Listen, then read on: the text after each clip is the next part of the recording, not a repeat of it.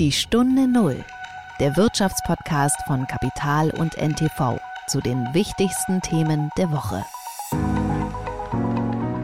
Das finde ich das Tolle an der Mode, dass man die Dinge einfach total frei interpretieren kann. Dass die Freiheit hat man ja gegenüber früher, wo die Leute dann quasi so einen super Dresscode hatten.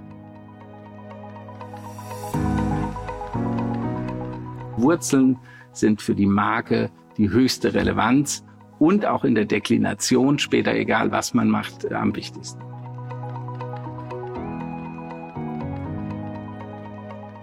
In der Mode ist es ja so, dass die Mode aber für alle da ist und äh, die, die Zielgruppen picken sich das dann raus, was sie, was sie von der Marke haben wollen.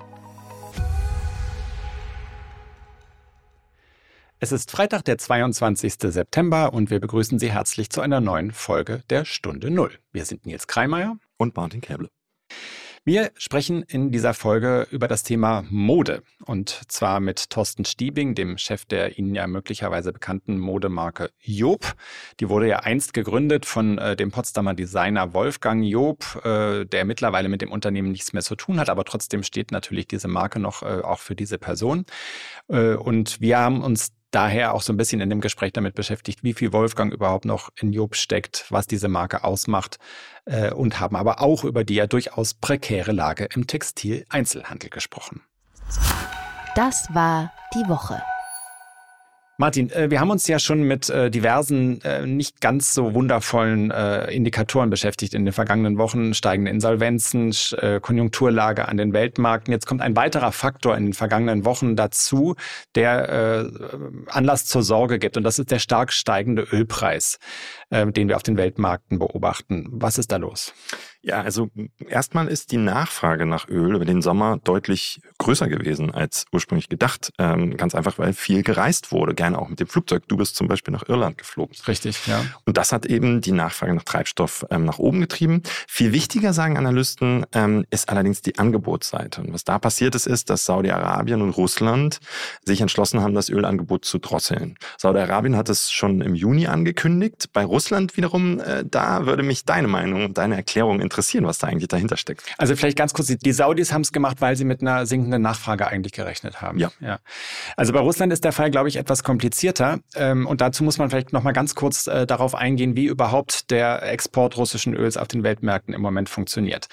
Ähm, die Europäische Union hat für sich ja beschlossen, kein russisches Öl mehr zu importieren. Das ist der erste Schritt. In einem zweiten Schritt hat sie den sogenannten Ölpreisdeckel beschlossen, mit dem verhindert werden soll, dass, wenn russisches Öl auf den Weltmärkten verkauft wird, es einen bestimmten Preis übersteigt. Äh, um die Russen finanziell zu schwächen und sie damit äh, äh und nicht ihre Kriegsmaschine zu füttern. Um das zu erreichen wiederum, äh, trifft man die, die dieses Öl transportieren, beziehungsweise die diese Öltransporte versichern und die auch auf Geschäfte mit der EU, mit, der, mit den USA angewiesen sind. Die werden nämlich bestraft, wenn sie Öl transportieren oder versichern, dass diesen Preis übersteigt. Das heißt, so soll dieser Ölpreisdeckel eingehalten werden. Das führt am Ende dazu, dass mit einigen Ausnahmen und äh, vielleicht auch Schlupflöchern, die es da gibt, aber äh, die Russen über einen bestimmten Ölpreis gar nicht hinauskommen. Was bewegt dich in so einer Situation dazu, die Förderung einzuschränken, die Produktion einzuschränken, das können eigentlich nur politische Gründe sein, weil was du damit erreichst, ist, dass insgesamt das Ölangebot auf dem Weltmarkt verknappt wird, der Preis hochgeht äh, und du damit Druck auch auf die westlichen Volkswirtschaften ausübst. Und das äh, ist leider wahrscheinlich schon der Fall, denn natürlich hat ein steigender Ölpreis immer schlechte Auswirkungen auf die Konjunktur. Es betrifft ganz viele Teile der Wirtschaft. Es drosselt das Wachstum. Man sieht jetzt, der Diesel ist stark gestiegen. Man sieht sogar, dass die Inflation insgesamt dann angetrieben wird vom Ölpreis, also auch Lebensmittelpreise etc. Und Analysten erwarten, dass der Ölpreis sogar 100 Dollar erreichen könnte. Das war früher unter Ökonomen eine ganz hm, ja, magische Marke im, im negativen Sinne, denn da hat man früher gesagt, okay, wenn du 100 Dollar Ölpreis hast, dann bist du eigentlich äh, in Rezessionsgefahren. Ökonomen streiten im Moment, ob das immer noch gilt, aber eines ist klar, helfen wird es unseren Volkswirtschaften und unserer Konjunktur nicht. Jetzt ist natürlich die große Frage, wie geht's weiter? Und das Schwierigste ist immer, äh, das sagen, glaube ich, alle, die sich in diesem Rohstoffgeschäft auskennen, äh, die Preise der Zukunft zu bestimmen. Nichts ist, nichts ist schwieriger, als äh, da eine Prognose zu treffen. Aber es gibt im Moment eine ganz interessante Studie auf dem Markt, und zwar eine Studie der Internationalen Energieagentur, der IEA, die ja prognostiziert, dass wir uns äh, einem äh, Nachfragehöhepunkt nähern, was Öl auf dem Weltmarkt angeht. Die sagen, glaube ich, so ab 2026 geht die Nachfrage zurück. Das müsste sich doch dann eigentlich auch schon auf die Preise auswirken, oder? Ja, also genau, da muss man als Ökonom jetzt natürlich den Finger heben und sagen, also wir müssen unterscheiden zwischen Kurzfrist und Langfrist. Aber du hast recht, langfristig ist die Tendenz ganz klar zu einer geringeren Nachfrage nach Öl, vor allem aus dem Automobilsektor, weil dann natürlich E-Mobilität, Biofuels alle wirklich richtig starken Effekt haben werden, so ab 2026, wie gesagt, dass dann spätestens 2028 man das wirklich deutlich sehen wird. Was immer noch stark bleiben wird, laut dieser Prognose in dem Bericht, ist ähm, die Nachfrage von petrochemischen Erzeugnissen, teilweise auch der Luftfahrtbranche. Aber dieser Effekt der Autoindustrie, die umschaltet und umschwenkt, der ist doch beträchtlich langfristig. Also es bleibt spannend. Die Stunde Null. Das Gespräch. Martin, so ganz spontan, was verbindest du mit der Modemarke Job? Ich würde an Hamburger Elbvororte denken und wahrscheinlich so ein Job-Pulli, der in so einer Schleife übers Hemd gebunden ist. Es weht so eine leichte Brise. Und wie sieht der Hund aus, den die Dame oder der Herr bei sich führt? Pudel, ganz klar, ganz klar Pudel. Ich frage das, weil ich für diese Folge mit dem Mann gesprochen habe, der die Modemarke Job als Managing Brand Director steuert, so lautet der offizielle Titel. Und dieser Mann heißt Thorsten Stiebing. Job wurde ja ursprünglich Mitte der 80er Jahre von Wolfgang Job gegründet, also diesem Mann, den ja man ganz gut kennt als äh, wahrscheinlich einen der bekanntesten deutschen Modedesigner. Außerdem weiß man auch, dass er gemeinsam mit Günter Jauch ja irgendwie Halb Potsdam kontrolliert oder Halb Potsdam äh, wieder aufgebaut hat und zu einer ganz schönen Stadt eigentlich gemacht hat. Ähm, charakteristisch ist, das werden vielleicht viele wissen, dieses Ausrufezeichen hinter dem, hinter dem Wort Job, das auf, der, auf den äh, Markenprodukten drauf ist.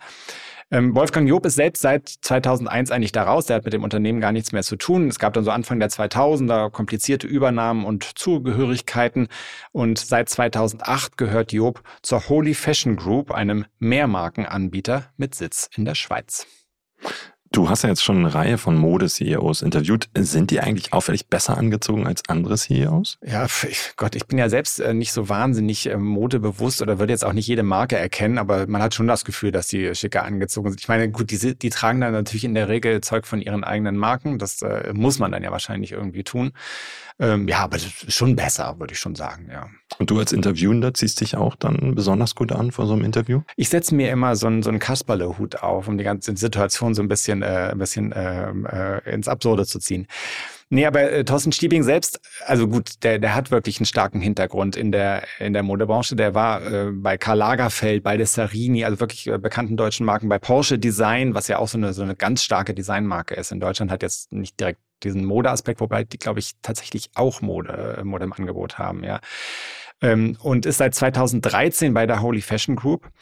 Ähm, und ähm, hat dann da auch andere Marken noch mit übernommen, bevor er zu Job gekommen ist und hat ganz interessante Ansichten zu dieser Branche, wie Sie gleich in dem Gespräch sehen werden. Das Gespräch habe ich gemeinsam mit meinem Kollegen Siems Luckwald geführt, der bei uns bei Kapital für den gesamten Bereich Mode und Lifestyle zuständig ist. Herzlich willkommen, Thorsten Stiebing im Podcast Die Stunde Null. Ja, freut mich, äh, dass wir uns heute hören und äh, auf jeden Fall auch ein bisschen sehen können.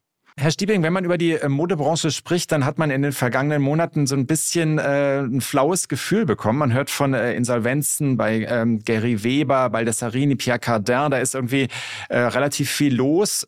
Und ähm, ich habe mich so ein bisschen gefragt, wird Ihnen da auch manchmal Angst und Bange, wenn Sie sowas lesen? Ja gut, also ich bin irgendwie fertig mit dem Studium gewesen. Ich glaube, das war 92 und mir wird seit 92 schon Angst und Bange. Also damals stand schon in der Textilwirtschaft, jetzt wird's ganz schwer und das ist heute noch genauso. Wir haben verschiedene Voraussetzungen oder verschiedene Dinge, die am Markt momentan passieren. Das sind manchmal größere, manchmal kleinere. Ich glaube, Corona war wirklich eine größere, wo wir alle hier saßen und wussten so gar nicht, was dann morgen und übermorgen passiert. Aber wir sind ein bisschen in der Branche ein gewisses volatiles Umfeld gewohnt und äh, müssen uns mit den Aufgaben, ähnlich wie in der Autoindustrie übrigens, ist das so ein bisschen schwierig zu managen. Und ähm, das sind immer wieder neue Bälle, die da angeflogen kommen. Aber die Themen, die Sie jetzt gerade ansprechen, das stimmt. Äh, aber da sind wir ein bisschen weit weg. Ich war ja mal Geschäftsführer bei Baldessarini, also ich kenne das von früher, kenne ihn auch noch gut. Habe mit Frau Ahlers auch, äh, ich finde, ganz gut zusammengearbeitet. Ähm, was jetzt dazu geführt hat, äh, weiß ich nicht und äh, ist auch immer so ein bisschen kryptisch. Da sind viele Dinge, die da zusammenkommen. Wie setzt man sich denn dem entgegen? Also, also oder was machen Sie besser, so gesagt? Also ich finde, ein gutes Team hilft. Ja, also Vertrauen in die Leute, mit denen man arbeitet. Ähm, Gerade auch, äh, wir haben ja ganz verschiedene, also wir sind mit Leuten zusammen, die sehr kognitiv arbeiten, so Controlling, Finance und so. Und auf der anderen Seite haben wir natürlich auch die Designer, äh, die man dann auch in irgendeiner Form ähm, ja führen muss. Und ähm, das alle zusammen ist, glaube ich, unheimlich wichtig. Also Team ist wichtig. Und äh, wir haben eigentlich äh, 2015 ja auch überlegt und analysiert, übrigens nicht so wahnsinnig lange, aber wir, für uns war klar, dass das Thema Product äh, wahnsinnig wichtig ist. Also eine Markenheritage ist ja da gewesen, also auch über Wolfgang Job. Und äh, wir haben uns damit auseinandergesetzt und Produkt, Produkt äh, ist einfach wahnsinnig wichtig. Und das ist ja das, was dem Endverbraucher zum Schluss, wo auch immer begegnet und was er dann äh, kauft und gerne anzieht. Oder wo er gerne drauf liegt. Bei uns in Job Living auf einem Bett oder in, äh, die Frottierwaren und so. Die müssen halt einfach, ich finde, funktional und aber auch optisch stimmen. Und ich glaube, das äh, gelingt uns sehr, sehr gut seit Jahren. Jetzt haben wir so ein bisschen auf Markenseite äh, über die Bad News gesprochen. Im Einzelhandel sieht's ja leider auch gar nicht so viel besser aus. Also alle haben natürlich von der Insolvenz von Pick und Kloppenburg gehört, also Pick und Kloppenburg Düsseldorf muss man genau sagen. Ähm, wie besorgt Sie so etwas, dass die Vertriebskanäle, die ja für Sie äh, sehr essentiell sein äh, müssen, schwächeln? Ja gut, das beschäftigt uns natürlich schon, wenn einer unserer größeren Kunden äh, in eine Insolvenz geht. Gott sei Dank seit gestern ja irgendwie dann auch zugestimmt worden, dass das irgendwie dann äh, gut weitergeht. Ähm, das ist klar, die Kanäle haben sich geändert. Ich war ja ähm, drei oder vier Jahre in Italien, da war auch lustig. Die haben natürlich eine andere Einzelhandelsstruktur, viele kleinere Läden. Aber auch da sind Monoshops und Shop-in-Shops äh, gang und gäbe. In Deutschland ist ein sehr starkes ähm, ja, ein sehr starkes Retail-Land, äh, was einfach funktioniert. Und äh, die Italiener wären froh manchmal, wenn sie das hätten. Also wir müssen eigentlich froh sein, dass wir das in der Form noch haben und dass wir Leute äh, wie, wie äh, P&C oder auch äh, wie ja keiner mit, mit Whirl haben, die sich einfach sehr stark mit Retail beschäftigen. Und äh, natürlich beschäftigt uns das, aber fein, so ist es halt. Also wir gucken weiter. Wir haben auf der anderen Seite unsere Own Channels, die funktionieren hervorragend. Das ist äh, dieses Jahr unglaublich stark gewesen. Ist übrigens sehr interessant, dass das so ist. Also unser Online-Shop, der geht mit 28 Prozent jeden Monat ordentlich ab. Frag mich auch, warum es so ist. Bei mir ist manchmal so, wenn ich mir was kaufe, keine Ahnung, einen Schuh von Essex, dann gehe ich halt auch zu, direkt zu Essex und will nicht lange rumsuchen. Und äh, ich glaube, das hilft uns und das ist ja uns auch für uns auch für die Markenbildung gut. Ansonsten bin ich eigentlich äh, Fan des Retails. Also ich äh, habe da irgendwann mal eine Lehre gemacht bei, bei Bratfischen Gießen das also ist ähm, kein Fischladen, sondern ein Herrenausstatter und einer der besseren in Deutschland gewesen. Und ich mag es, in die Städte zu gehen und mich da zu orientieren und was zu finden und äh, dann auch in die richtigen Läden reinzugehen und äh, gerne auch gut bedient zu werden. Ich glaube, da ist so ein Ding, wo Retail arbeiten kann. Ich glaube, dass da äh, Sachen gemacht werden müssen, äh, die, die einfach wichtig sind. Präsentation der Marken und dann auch Bedienung und so weiter. Nun könnte man ja auch eine Strategie verfolgen. Und ich weiß, es gab ja zum Beispiel in meiner Heimatstadt Hamburg äh, mal Job-Boutiquen. Wir haben heute gerade aus einer anderen Kategorie äh, des Konsums gehört, Rolex übernimmt Bucherer. Also diese Vertikalisierungsbestrebungen, die fingen irgendwann mal bei der Fast Fashion an, arbeiten sich so langsam durch die Mitte durch und erreichen auch den Luxus. Dieses, also ich will vom ja. Produkt bis zum Verkauf eigentlich alles abschöpfen.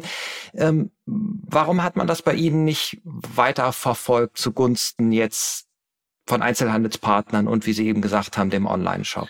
Also wir haben das äh, schon verfolgt, aber ein bisschen anders. Also wie gesagt, also Wholesale ist für uns trotzdem noch ein starker Distributionskanal, den darf man nicht unterschätzen.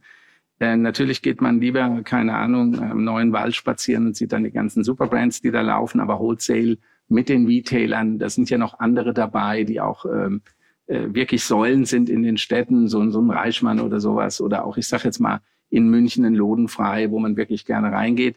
Das sind äh, Dinge, die man dann oft nicht sieht. Also ich finde Wholesale, äh, ich, ich bin Fan von Wholesale, ich mag das.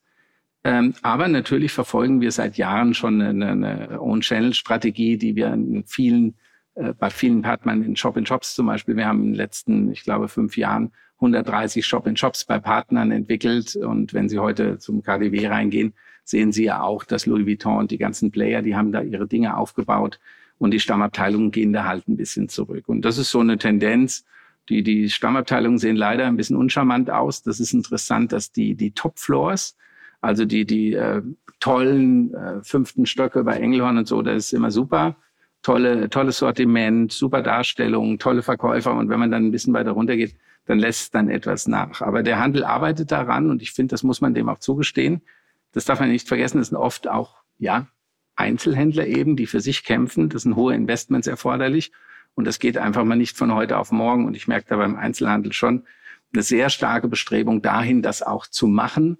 Aber ich gebe Ihnen recht, momentan sieht's äh, bei den größeren auf jeden Fall mal so aus, äh, als wenn die sich da so ein bisschen finden müssen. Aber wir sind äh, mit den Großen immer in Kontakt, haben da sehr gute Kontakte.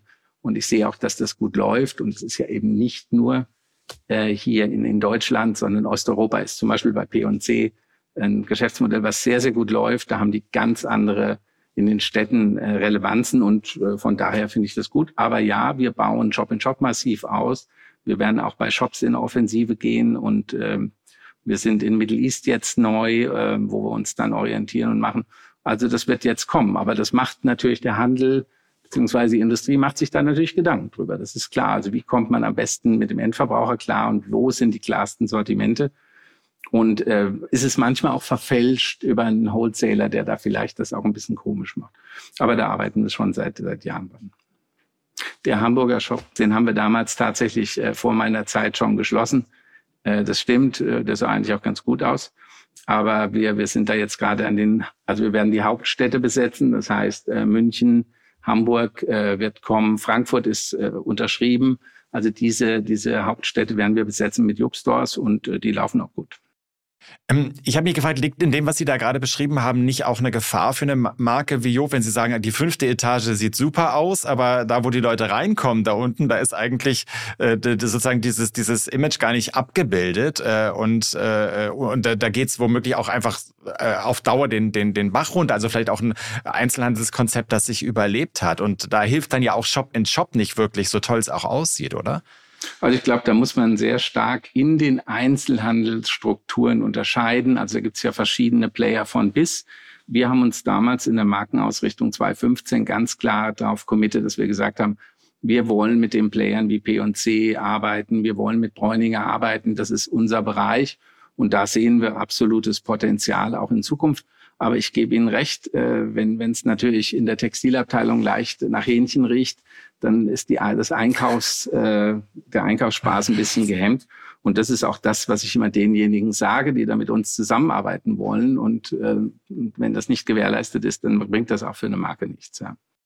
Hm, jetzt sind wir ja schon bei, bei dem Markenauftritt an sich und würden da gerne auch so ein bisschen äh, noch bleiben. Jetzt ist es bei, einem, bei einer Marke, die mit einem Namen verknüpft ist, mit dem Namen eines Menschen ja sehr stark, dass das auch stark mit diesem Menschen assoziiert wird und äh, der aber ja gar nichts äh, mehr mit dem Unternehmen selbst direkt zu tun hat. Die Frage ist, wie viel Wolfgang steckt noch in Job?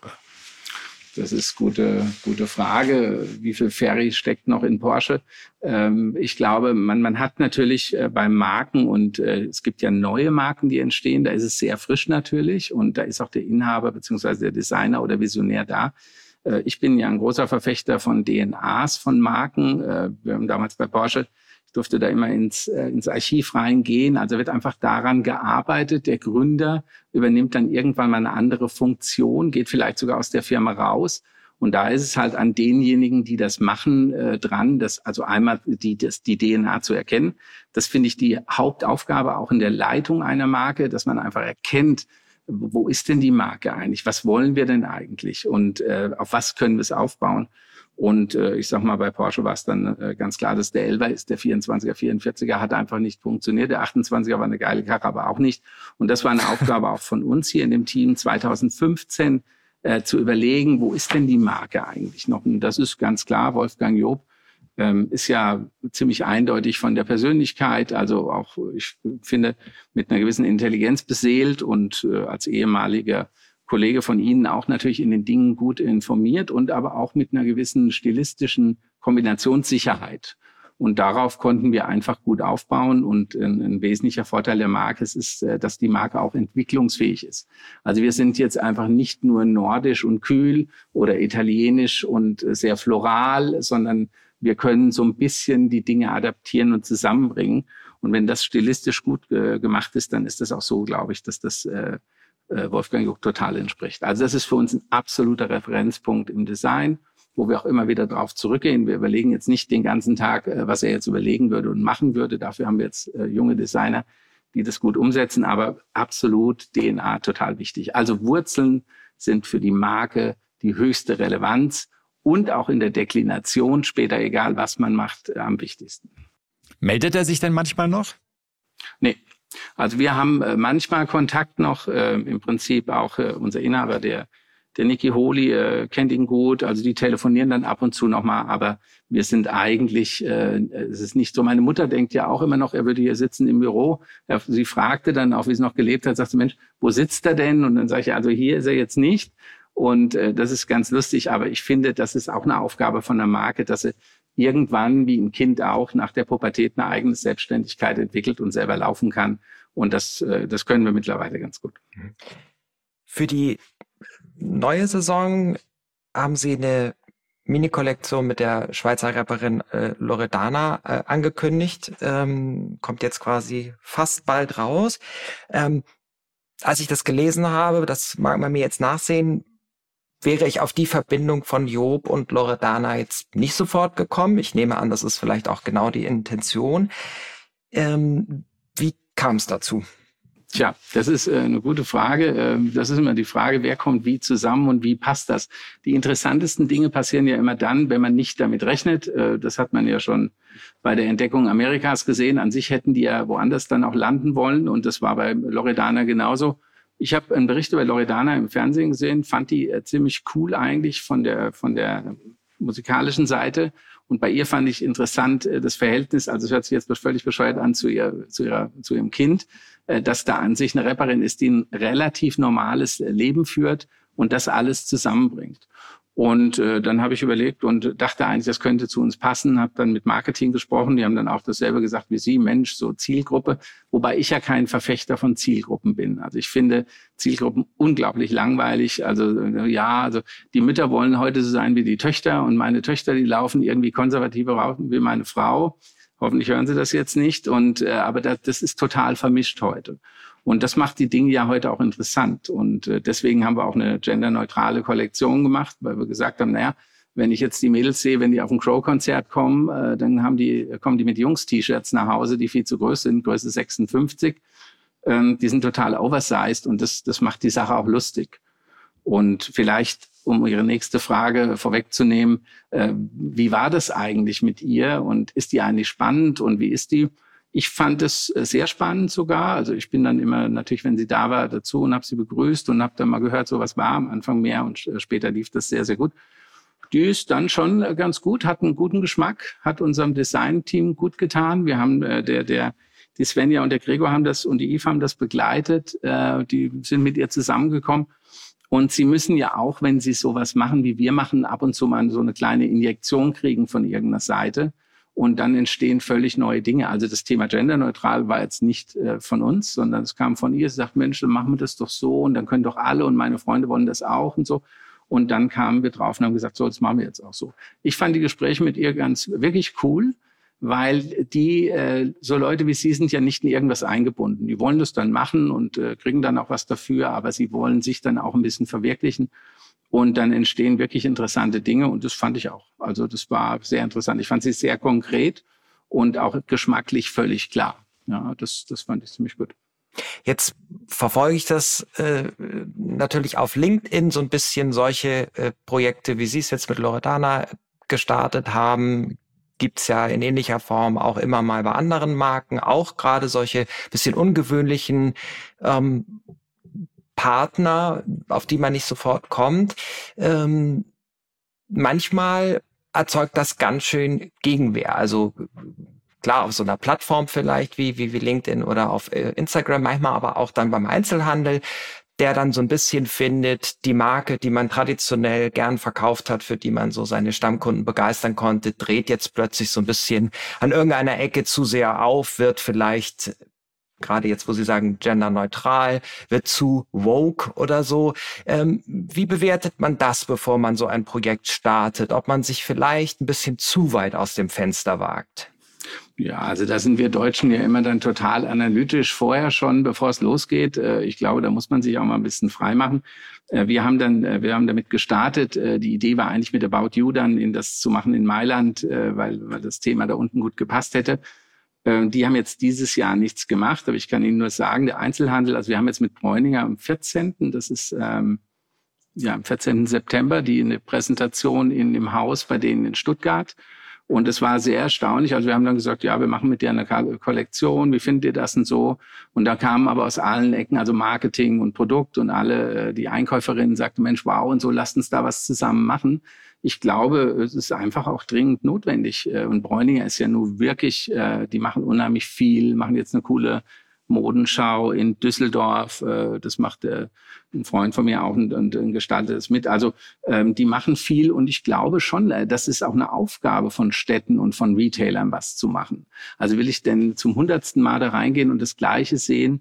Und was Sie sagen mit der Zielgruppe, ist, glaube, ähm, verstehe Sie da, aber ich glaube, das macht einfach eine Marke interessant.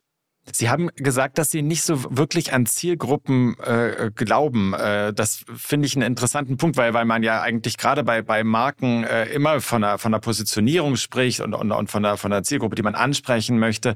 Äh, äh, besteht da nicht auch die Gefahr, dass man eine Beliebigkeit erzeugt, äh, wenn man sagt, wir sind eigentlich für alle da? Ja, für alle da vielleicht nicht, aber in der Mode ist es ja so, dass die Mode aber für alle da ist und äh, die, die Zielgruppen picken sich das dann raus, was sie, was sie von der Marke haben wollen. Ähm, ich finde halt, äh, was, was ich halt sehe, also wir machen natürlich Marfo und das ganze Zeugs, also das ist ja dann immer da und so weiter. Aber äh, ich glaube schon, dass man selber auch. Aber Sie lesen die Berichte nicht. Ich lese doch, doch, doch. Also meine, meine Marketingleitung, äh, die Indra Bella, kommt dann zu mir und sagt dann so und so. Und wir, wir arbeiten natürlich auch damit. Aber ich finde, so im Endverbraucherthema, also wenn Sie heute zu Sarah gehen oder zu Gucci gehen, das ist ja schon sehr erstaunlich, dass bei Gucci teilweise die Mädels dann mit 20 einkaufen möchten. Manchmal können sie es nicht, aber es würden es gerne. Und bei Sarah steht dann genau ihre Mutter und kauft sich das frechste Teilchen. Also ich finde, der Mode im Kern muss das klar sein von der DNA. Und dann ist es auch null beliebig, sondern kann dann von der Zielgruppe relativ weit und breit verkauft werden. Ich war mal bei Bräuninger ganz am Anfang, da war ein sehr netter, guter Verkäufer, die haben tolle Verkäufer, müssen Sie mal hingehen, also da werden Sie gut beraten und äh, der sagte dann, sag ich, was machen Sie denn dann so mit Job und so und dann sagte der, ja, da kommen welche rein, die sind 18 und wollen einen Anzug, die kaufen den und dann kauft aber auch der, der jetzt über 50 ist, kauft den dann ganz genauso. Und das ist natürlich schon ein interessantes Phänomen und äh, das ist bei uns aber auch so. Ich wollte auch nochmal nachfragen, Sie haben gesagt, man muss was machen, also der Retailer muss was machen, die Marken müssen was machen, es muss Injektionen geben, wie Sie so schön gesagt haben. Wird denn Loredana eine One-Shot Injektion bleiben oder haben Sie schon weitere, zumindest irgendwo mal skizziert, was, äh, womit Sie noch überraschen könnten in der Zukunft? Also es gibt ja heute diese Wellness-Hotels, die ein bisschen klinisch und medizinisch aufgebaut sind. Das sind sehr interessante Aspekte. Da können Sie sich eine Injektion machen lassen. Die hilft immer nur dann, wenn Sie nochmal hinfahren. Auf jeden Fall sagen die das. Und äh, das muss natürlich weitergehen. Wir hatten natürlich auch einen Grund dafür. Wir werden 2025, wir haben ja, äh, also physisch, markentechnisch sind wir wieder in die Villa eingezogen in Hamburg an der Außenalster. Und äh, die, die war ja irgendwie nicht mehr da. Und da hat er ja angefangen, mit Ateliers zu arbeiten so. Und ich fand das eine gute Idee, also dass man dann sagt, naja, wir brauchen eine Marke, brauchen ein Home. Und das war eben die Villa. Und die haben wir dann so, ich habe dann immer so versucht, man muss ja dann äh, auch mit dem, mit meinem Chef, ich muss das ja erklären, was wir jetzt machen. Und dann habe ich immer so gedacht, wir bauen diese Villa aus. Ja, und da hat uns, wir haben dann äh, Job gemacht und Job äh, Jeans. Das war nicht mehr da. Das, ist, das sind zwei Zimmer, die ausgefüllt wurden. Wir haben Job Living.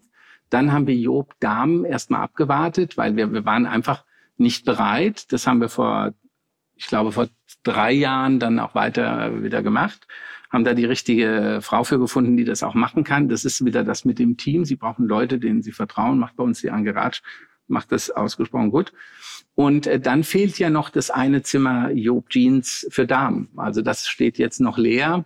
Ist zwar gut geputzt gewesen, alles klar, aber das werden wir jetzt einrichten und das kommt 2025. Und da werden wir auch, ähm, das werden wir mit einem größeren Event machen, das alles zusammenbringen, die Leute dahin bringen, die das kaufen könnten. Und jetzt in Vorbereitung haben wir Loredana, aber das ist jetzt nichts, wo wir jetzt sagen, naja, das genau wollen wir dann da projizieren.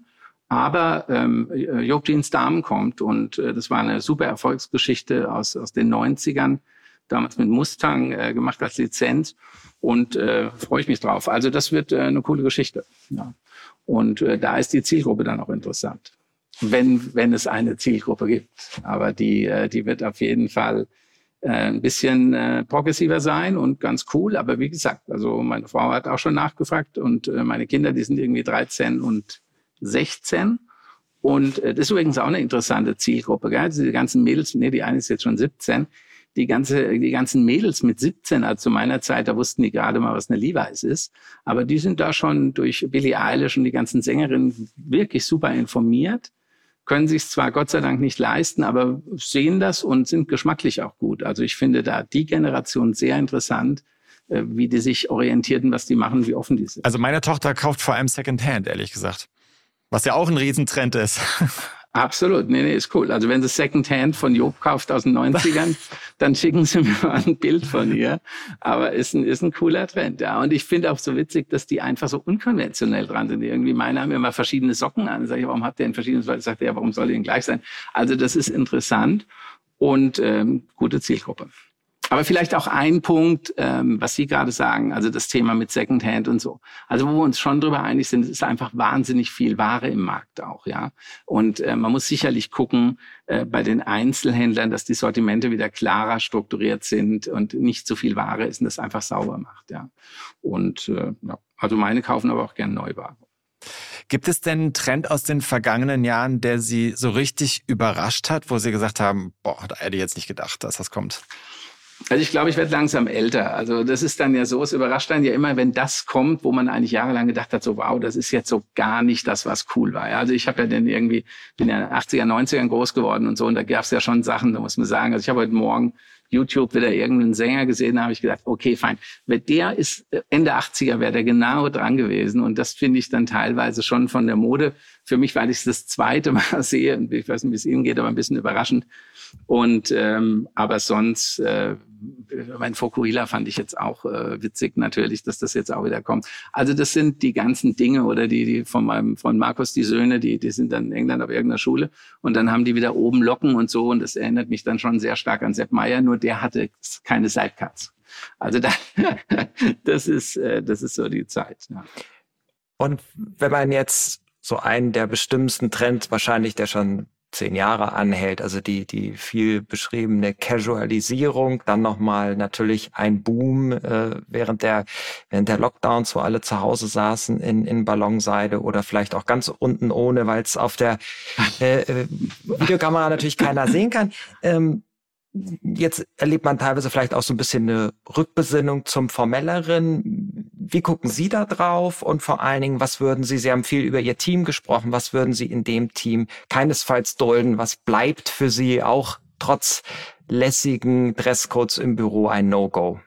Also bei uns ist mir das völlig egal. Also ich meine, wir haben mit Designern zu tun, die, die können anziehen, was sie wollen. Also ich finde das irgendwie okay. Bei Porsche gab es ja noch den Casual Friday und der, der Freitag war immer der schlimmste Tag. Also wenn die Leute aussuchen konnten, was es war, dann war man doch manchmal sehr überrascht. Der sah dann irgendwann so ganz gut aus. Das ist übrigens, äh, ich, ich finde schon in den 90ern auch für die Leute manchmal eine Hilfe gewesen. Ne? Also so ein Anzug morgens, die brauchten nicht nachdenken hatte Schulterpolstern und ein bisschen Taille. Also das gehen Sie mal in eine öffentliche Sauna und dann wissen Sie, warum der Anzug an sich interessant ist, weil der natürlich den Mann irgendwie so ein bisschen formt. Ähm, aber ähm, ich finde, wir sind total fein mit den Leuten, wie sie kommen. Und ich habe da, wir haben keinen Dresscode. Ich finde nur, also das äh, hat bei mir, ich finde so eine gewisse Nachlässigkeit. Also das finde ich dann nicht gut. Also wenn es dann, wenn man dann merkt, also ich finde so T-Shirt bügeln manchmal oder ein Hemd oder das ist wirklich ein bisschen anständig aussieht, wenn man die Firma kommt, das einigermaßen zusammenpasst, das finde ich schon ganz, äh, ganz gut und richtig. Und geputzte Schuhe wahrscheinlich, oder? Da sagt man ja. auch immer, das ruiniert eigentlich das noch so schönste Outfit da drüber, wenn die dann abgestoßen oder noch so ein bisschen erdverklumpt sind. Also das würde ich sagen, also so, so eine grundsätzliche, äh, bin ich bei Ihnen, habe ich jetzt nicht so drauf geachtet, aber es ist ja auch nicht mehr so wie in den 90ern, dass man da stundenlang sitzt und seine Schuhe putzt. Wir haben heute das Thema mit den Sneakern. Und ich glaube, das ist eben das Thema, ist einfach Bequemlichkeit. Also man merkt das ja auch an sich selber. Ich trage wahnsinnig gerne T-Shirts, ich trage auch gerne Rollis oder so, die einfach dann entspannt sind, aber ich liebe auch Hemden. Und das ist übrigens sehr interessant. Ähm, ich fand jetzt, äh, ich war in Italien im Urlaub vor 14 Tagen und so. Also man sieht dann schon irgendwie auch das Hemd kommt zurück, auch im modischen Bereich bei den, bei den Mädels, die haben so Oversized Hemden und so. Und ich finde ein Hemd auch schon wieder ganz cool. Und äh, ich war eigentlich auch happy, dass der Anzug wieder kam. Das ist ja für uns ein wichtiges Geschäft. Wir haben eigene Produktion. Wir haben, also abgesehen von Wolfgang, noch eine zweite DNA hier in der Holy Fashion Group. Das ist einfach natürlich der Anzug. Wir können Anzug und wissen auch, wie das Ding funktioniert und verkaufen den wahnsinnig gerne. Und dann, das war natürlich ein Riesenschub. Und ähm, das Schöne an dem Anzug ist eigentlich, dass der jetzt mittlerweile nicht mehr businessgetrieben ist. Ja, also mein Schwager, der ist in irgendeiner Beratung, der hat dann immer irgendwas mit zwei Hosen gekauft. Aber äh, heute ist es so, man hat dann einen Anlass und als Mann, die, die Mädels machen sich da ja auch ein bisschen zurecht für die Anlässe. Und äh, dann äh, das äh, berichten auch meine Einzelländer, die sagen, Mensch, die kommen jetzt rein, die sind irgendwie auch dann happy, wenn sie einen Anzug kaufen, aber maybe not for daily use. Aber wenn es dann gut sein soll und dann ist das ein positives Ereignis. Ja. Ich muss noch einmal ganz nach, neugierig fragen. Sie haben vorhin gesagt, bei Porsche war der Freitag der schlimmste Tag. Was war denn das Schlimmste, was Sie am Porsche Casual Friday äh, sehen mussten?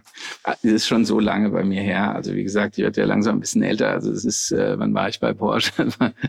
Irgendwie 2000, also das ist 20 Jahre her. Äh, das Thema ist halt nur, wenn Sie, wenn Sie Leute sehen, die damals relativ klar äh, in ihren Outfits kamen an, an den ganzen normalen Tagen und dann total frei, dann, dann, dann hat einfach nichts mehr von oben nach unten gepasst. Also das fand ich dann ein bisschen lustig.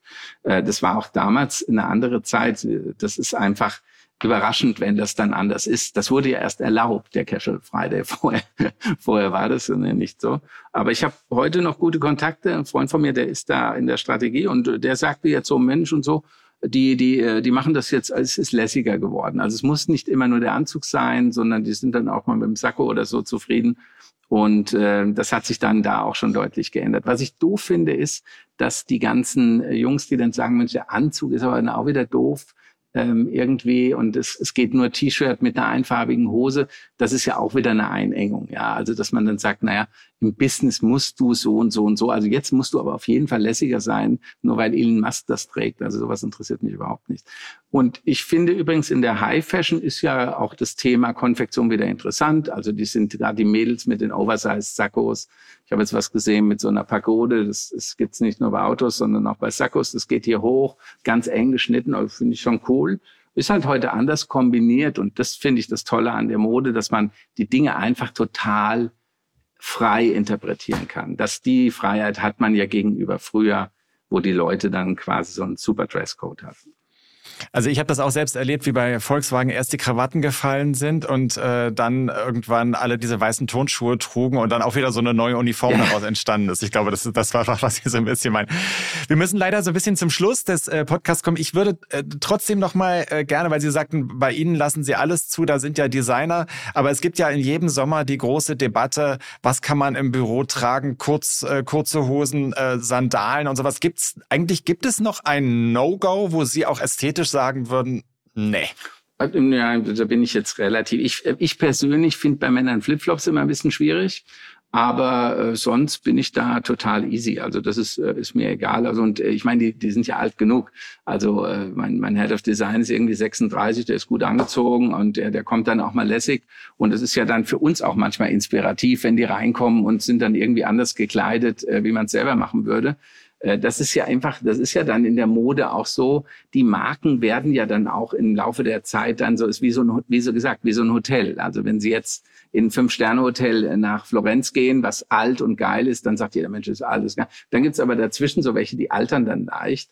Und ich finde, durch diese Teams, und äh, das ist ja das Schöne an der Mode, dass sie ja auch immer mit kreativen und, und lustigen Leuten zusammenarbeiten können, da kann man dann auch mal gucken. Und so entstehen ja auch äh, Trends. Also der, der Sneaker-Trend ist damals äh, in, in Paris entstanden während der Messe. Äh, Jill Sander hatte mit Puma eine Kooperation gemacht. Das stand äh, in so einem äh, nicht bei Luisa Via Roma, sondern äh, in, in Paris in der Saint-Honoré, in einem Laden drin. Und die Designerinnen waren alle mit normalen Schuhen unterwegs und haben sich dann da einfach mal Sneaker gekauft. Und dann ging das Thema einfach los. Also diese Bewegung in der Mode, das ist doch eigentlich äh, für Herrn Luckwald auch das Interessante. Da passiert ja ständig was Neues. Bei Haribo ist das ein bisschen anders. Ne? Gut, aber die Einschränkung mit den Sneakern, äh, mit den äh, Flipflops bei Männern haben wir Ihnen jetzt entlockt. Ganz herzlichen Dank, äh, Thorsten Stiebing, für das Gespräch. Vielen Dank, hat Spaß gemacht. Danke. So, Martin, das sind nicht nur Elbvororte ne, bei Job. Okay. Nee, also ich habe jetzt gelernt, im Grunde genommen kann man den Job-Pulli an fast jeden sehen unter Umständen. Man muss immer aufs Ausrufezeichen achten. genau. Genau. Ausrufezeichen äh, machen wir auch an diese Sendung dran. Äh, ich hoffe, das Gespräch hat Ihnen gefallen und äh, wir würden uns auch freuen, wenn Sie in der kommenden Woche wieder dabei sind. Alles Gute und Tschüss. Ciao. Die Stunde Null. Der Wirtschaftspodcast von Kapital und NTV zu den wichtigsten Themen der Woche.